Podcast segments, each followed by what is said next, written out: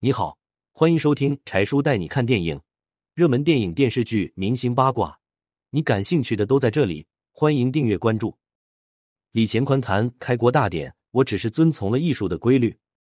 一次，导演李乾宽接受采访问：“为什么在电影《开国大典》上，毛主席的喊‘人民万岁’时会声音绵长、嘶哑了呢？”李乾宽坚定的说：“要让人民知道，江山来之不易。”新中国的来之不易。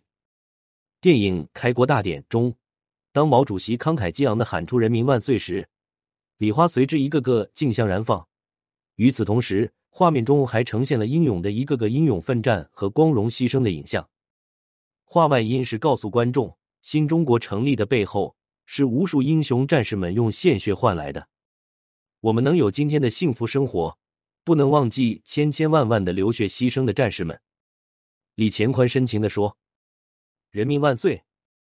就是要用最大的力气说出来，然后礼花跟上去，主题音乐“人民万岁”要推上去，必须要达到一种强烈的震撼。说这话的同时，李乾宽忍不住一边举手要把“人民万岁”这四个字的推向高潮。而这部剧本创作直到一九八八年七月底才通过，留给导演李乾宽的时间只有三个月了。这部电影的话。要在十月一日国庆节献礼，责任重大。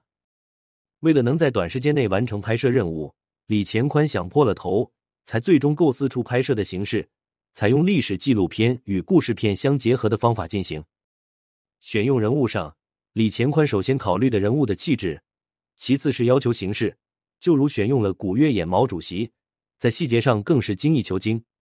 邓飞虎演蒋介石，比如古月演主席的时候。他总是习惯用叉腰和挥手来体现毛主席的伟人气质，但李乾宽认为要把这些刻意的动作去掉，要增加一些毛主席生活的细微动作，于是就有了电影中有人给毛主席梳头缓解压力的剧情，表现毛主席抽烟时的趣事，还增加了毛主席在鞋底擦火柴的画面，还有毛主席喜欢一边看书一边嚼茶根等。电影在三个月内完成了所有演员、设备、加工、服装、道具全部搞定。整部电影共投资五百万。一九八九年，电影《开国大典》上映后，很快就赢得了一点七亿的票房，还在香港创造了连续一百四十七天的历史记录，至今还没有其他电影突破这个记录。今天是我们的伟大领袖毛主席逝世四十六周年，在毛主席的带领下，中国人民才能翻身做主人，过上了幸福美满的生活。毛主席把一生都奉献给了解放事业和祖国人民。柴叔特别推荐电影《开国大典》，一起缅怀这位历史伟人，向伟人致以崇高的敬意。